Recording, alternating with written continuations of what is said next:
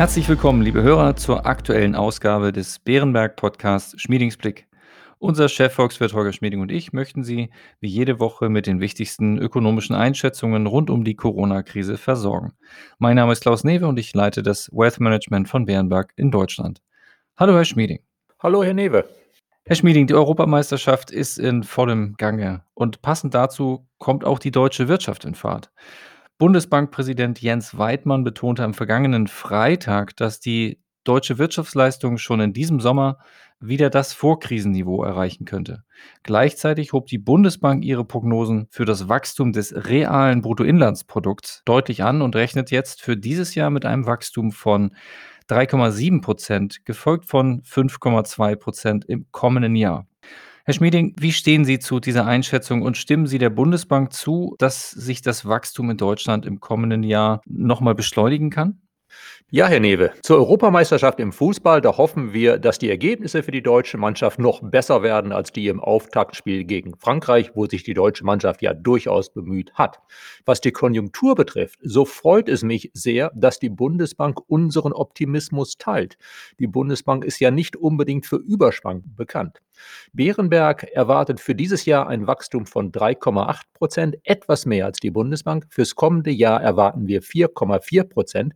Das ist ein bisschen weniger als die Bundesbank jetzt vorhersagt. Aber auch wir sehen die Chance, dass es im kommenden Jahr durchaus auch 5 Prozent werden könnten. Wird sich die Konjunktur im kommenden Jahr also noch beschleunigen, wie es diese Prognosen andeuten? Wahrscheinlich ja, in folgendem Sinne. In diesem Jahr waren die Monate Januar bis April ja schlecht. Das war die Winterwelle der Pandemie mit zum Teil durchaus heftigen Einschränkungen. Wir nehmen an, dass wir im kommenden Jahr eine solche Periode nicht haben werden. Deshalb dürfte die durchschnittliche Wachstumsrate im kommenden Jahr für Deutschland noch höher ausfallen als die Rate, die wir für dieses Jahr erwarten, mit knapp 4 Prozent für 2021. Für die konjunkturelle Erholung wird der Pandemieverlauf zweifellos einen entscheidenden Einfluss nehmen. In den USA und in der Eurozone geht die Zahl der gemeldeten Infektionen weiter zurück, wobei die Inzidenz in der Eurozone inzwischen nur noch knapp halb so hoch ist wie in Großbritannien. Bei den Briten hat die Ausbreitung der ansteckenderen Delta-Variante wieder zugenommen. Dort haben sich die Infektionen seit dem 23. Mai mehr als vervierfacht. Wie blicken Sie auf das aktuelle Infektionsgeschehen in Europa und den USA und erwarten Sie, dass die fortschreitenden Lockerungen Bestand haben werden? Ja, zunächst einmal auf das Infektionsgeschehen, das wir natürlich immer beobachten, obwohl wir es als Volkswirte letztlich nicht beurteilen können. In den USA geht die 7-Tage-Inzidenz nur noch wenig runter. Sie liegt mit einem Wert um die 27, aber auch recht niedrig. In der Eurozone sind wir bei der 7-Tage-Inzidenz mit etwa 34 noch etwas über dem US-Niveau, aber bei uns ist der Trend weiterhin nach unten. Vor einer Woche lag diese 7-Tage-Inzidenz in der Eurozone bei 55. Die Wirtschaften werden wieder geöffnet. Wir werden im Sommer wahrscheinlich wieder etwas mehr reisen. Die Delta-Variante dürfte sich auf Dauer auch auf dem Kontinent ausbreiten. Zumindest müssen wir das als vorsichtige Annahme in unsere Modelle stecken. Das heißt, es ist zu befürchten, dass die Inzidenz vielleicht im Sommer nur noch wenig weiter sinken wird und dass sie im Herbst sogar wieder steigen könnte. Die Frage ist dann aus wirtschaftlicher Sicht, können die Lockerungen weitergehen oder müssen sie im Herbst sogar zurückgenommen werden? Genau können wir es nicht vorhersagen, aber wir beobachten es ja zurzeit in Großbritannien. Da ist man beim Impfen ja deutlich weiter als bei uns. Die Fallzahlen nehmen zwar wieder zu, aber die Zahl der schweren medizinischen Verläufe nimmt bisher nur wenig zu. Sie nimmt zu, aber nicht allzu dramatisch, sodass zu hoffen ist, dass in Großbritannien das Gesundheitssystem nicht überlastet wird. Die Impfungen schützen halt gerade die verwundbaren Bevölkerungsgruppen offenbar doch insgesamt recht gut. Bisher sehen wir noch keinen Anlass, unsere drei großen Annahmen zu revidieren, die wir für unsere Konjunkturprognose haben. Nämlich erstens, dass wir auf dem Kontinent und gerade auch in Deutschland in den kommenden Monaten noch etwas weiter lockern können. Zweitens, dass die Mittelmeerländer der Eurozone zumindest eine halbe Sommersaison im Tourismus haben werden. Danach sieht es derzeit aus. Und drittens, dass wir im Herbst keine neuen harten Einschränkungen brauchen werden, um einen möglichen Wiederanstieg der Infektion dann zu bekämpfen. Denn bis dahin sind wir mit dem Impfen wahrscheinlich so weit fortgeschritten, dass praktisch jeder, der geimpft werden möchte, das Impfangebot bekommen hat. Vielen Dank dafür. Dann blicken wir noch auf ein anderes Thema, denn letzte Woche Donnerstag tagte außerdem der Rat der Europäischen Zentralbank. Präsidentin Christine Lagarde betonte nach der Sitzung, dass sie mit beträchtlichen Verbesserungen der wirtschaftlichen Aktivität im zweiten Quartal rechne, gefolgt von einer robusten Erholung in der zweiten Jahreshälfte. Trotz der sich aufhellenden Pandemielage denke die EZB jedoch nicht über eine Drosselung ihrer Anleihekäufe nach. Herr Schmieding, wachsen mit einer Fortsetzung der EZB-Politik die Risiken für eine höhere Inflationsdynamik? Oder sehen Sie in der Fortsetzung des Programms eher eine Stütze für die Konjunktur? Herr Newe, zunächst einmal, es hat mich am vergangenen Donnerstag sehr gefreut, dass die Wachstums- und Inflationsprognosen der Europäischen Zentralbank wirklich fast bis auf die Kommastelle mit unseren Prognosen jetzt übereinstimmen. Die EZB hat sich unserem Optimismus angeschlossen. Ist das Fortsetzen der Anleihekäufe eine Stütze für die Konjunktur? Ja, es ist eine gewisse Stütze für die Konjunktur, aber eigentlich brauchen wir mittlerweile etwas weniger Stütze für die Konjunktur. Sie kommt ja von sich aus in Gang. Die Verbraucher geben ja Geld aus, sie möchten Geld ausgeben. Deshalb hätte ich es eigentlich für vernünftiger gefunden, bereits jetzt im Juni die Anleihekäufe leicht zurückzuführen.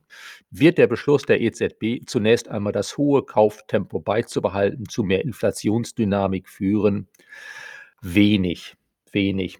Ob die Anleiherenditen, sagen wir mal, 0,2 Prozentpunkte höher oder niedriger sind, das ist für einige Monate keine so große Sache. Das wird keinen so großen Einfluss haben auf die Kreditdynamik und die Überhitzungsgefahren, dass wir wirklich sagen könnten, das könnte inflationär werden. Ich denke aber, dass bei guter Konjunktur die Europäische Zentralbank im Herbst dann die Anleihekäufe wirklich drosseln sollte und es vermutlich auch tun wird.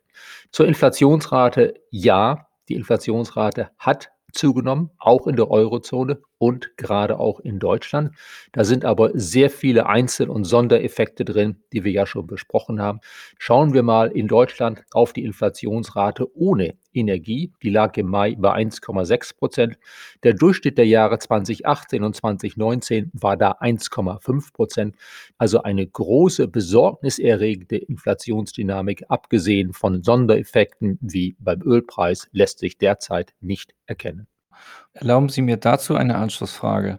In den USA hat die Inflationsrate im Mai ja 5% erreicht. Sehen Sie die Lage dort ähnlich gelassen oder sind die Inflationsrisiken dort wesentlich höher? Und ergänzt, was würde das für Konjunktur und Märkte bei uns bedeuten?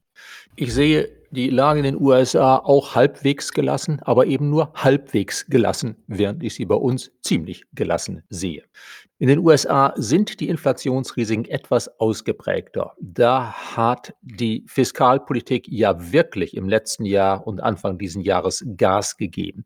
In den USA hat der Versand von Stimuluschecks an die privaten Verbraucher ja dafür gesorgt, dass dort die verfügbaren Einkommen im vergangenen Jahr real um sechs Prozent gestiegen sind, während sie bei uns in etwa konstant blieben.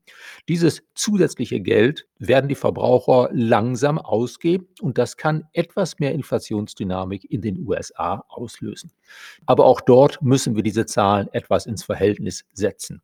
Schauen wir mal auf den Benzinpreis der macht in den USA mehr aus als bei uns. Und da dort die Steuern auf Treibstoff geringer sind als bei uns, schlagen dort die Schwankungen im Rohölpreis viel stärker auf die Verbraucherpreise an der Tankstelle durch. So war im Mai in den USA Benzin 55,5 Prozent teurer als ein Jahr davor. Bei uns in Deutschland waren das 28 Prozent teureres Benzin. Also auch das trägt dazu bei, dass in den USA diese Inflationsraten im Vorjahresvergleich zurzeit sehr hoch aussehen. Das wird sich im weiteren Jahresverlauf zurückbilden und im kommenden Jahr den USA wohl bei Raten etwas über 3% einpendeln, in Deutschland dagegen bei Raten eher so um die 1,5%. Vielen Dank. Bleiben wir bitte noch kurz bei der Zentralbankpolitik. Sowohl in den USA als auch in Europa sind die Zinsen bekanntlich nahe eines Nullniveaus. Bis wann erwarten Sie, dass wir in Europa und in den USA eine deutliche Abkehr von der ultralockeren Geldpolitik sehen können? Und was wäre hierfür die notwendige Voraussetzung?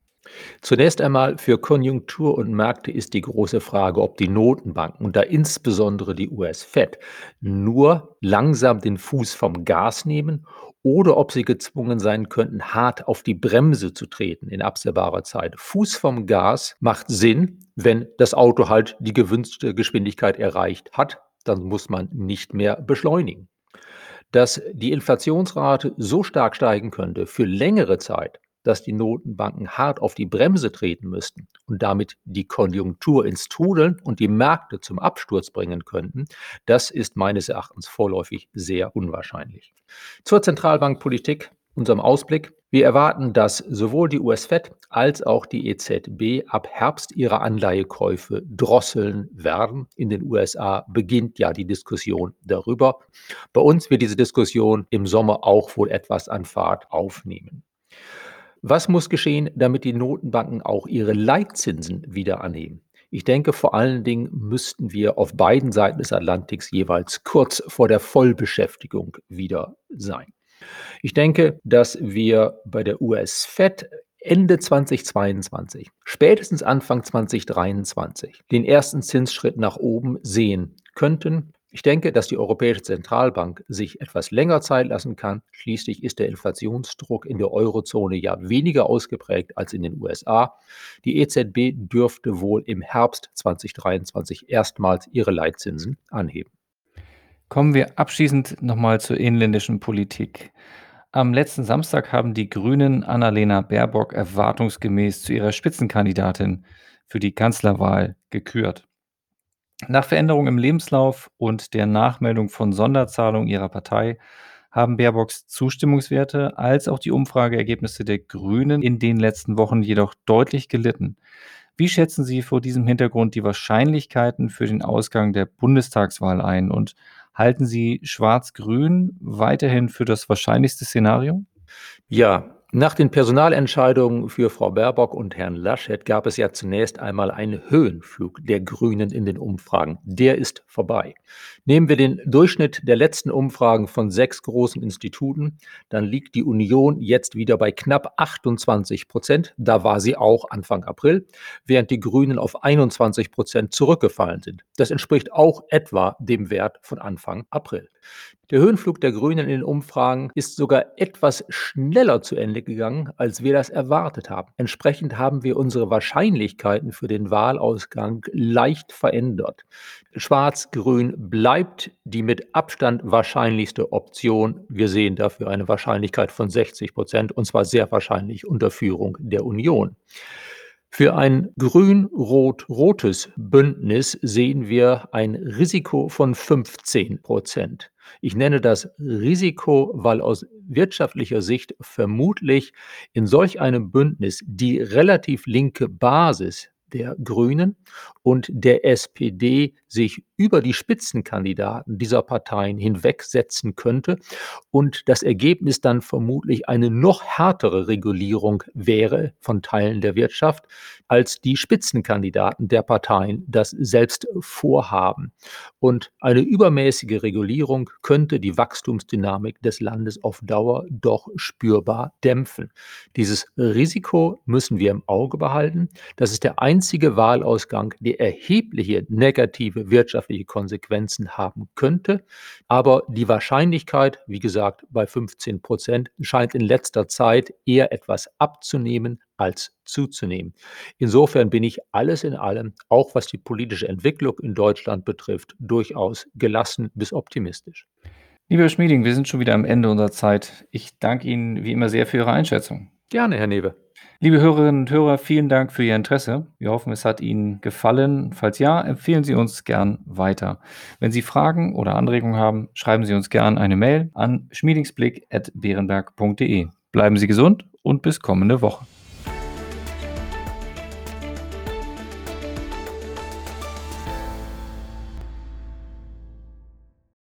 Wichtige Hinweise. Bei dieser Information handelt es sich um eine Marketingmitteilung. Diese soll Ihnen Gelegenheit geben, sich selbst ein Bild über eine Anlagemöglichkeit zu machen. Wir weisen ausdrücklich darauf hin, dass diese Information keine individuelle Anlageberatung, keine Anlageempfehlung und keine Anlagestrategieempfehlung darstellt. Frühere Wertentwicklungen sind kein verlässlicher Indikator für die künftige Wertentwicklung.